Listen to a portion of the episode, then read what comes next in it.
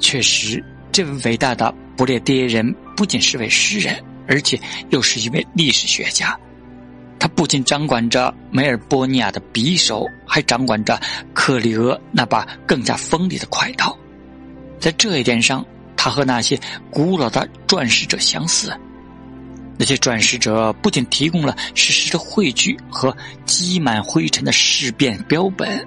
而且用歌唱使现实更加焕发出光彩，而且仅仅用现实的声音唱出曲调。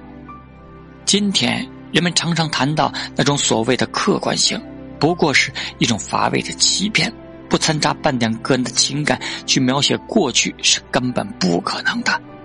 真的，那些所谓保持客观的历史家，他们的话每一句都是针对现实，他们不自觉的在他们的时代精神支配下进行写作，而这一时代精神也在他们的作品中反映出来。正如人们从一封信中不仅可以看出写信的性格，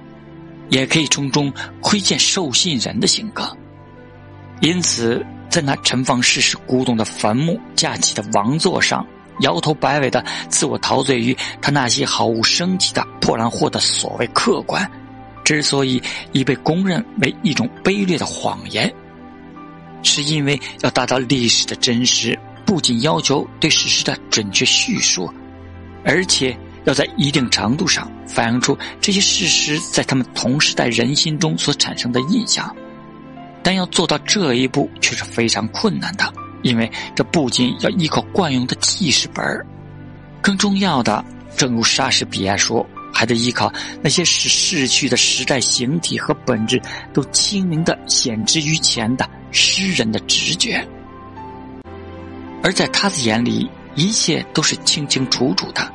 我们从他对罗马衰落的非常真切的描写中看到，他不仅熟悉他家乡本国的历史事件，而对于古代的历史，他了如指掌。不论中世纪的骑士还是古代的英雄，他全能看到他们的骨髓，并命令他们道出灵魂深处的秘密。他始终能将现实诗化，即使对那些无情的罗马人。这个严峻、讲究实事而枯燥无味的民族，这个野蛮的掠夺欲与锐利的辩护式气质的混种，这群诡诈的暴兵，才懂得加以付之以诗意，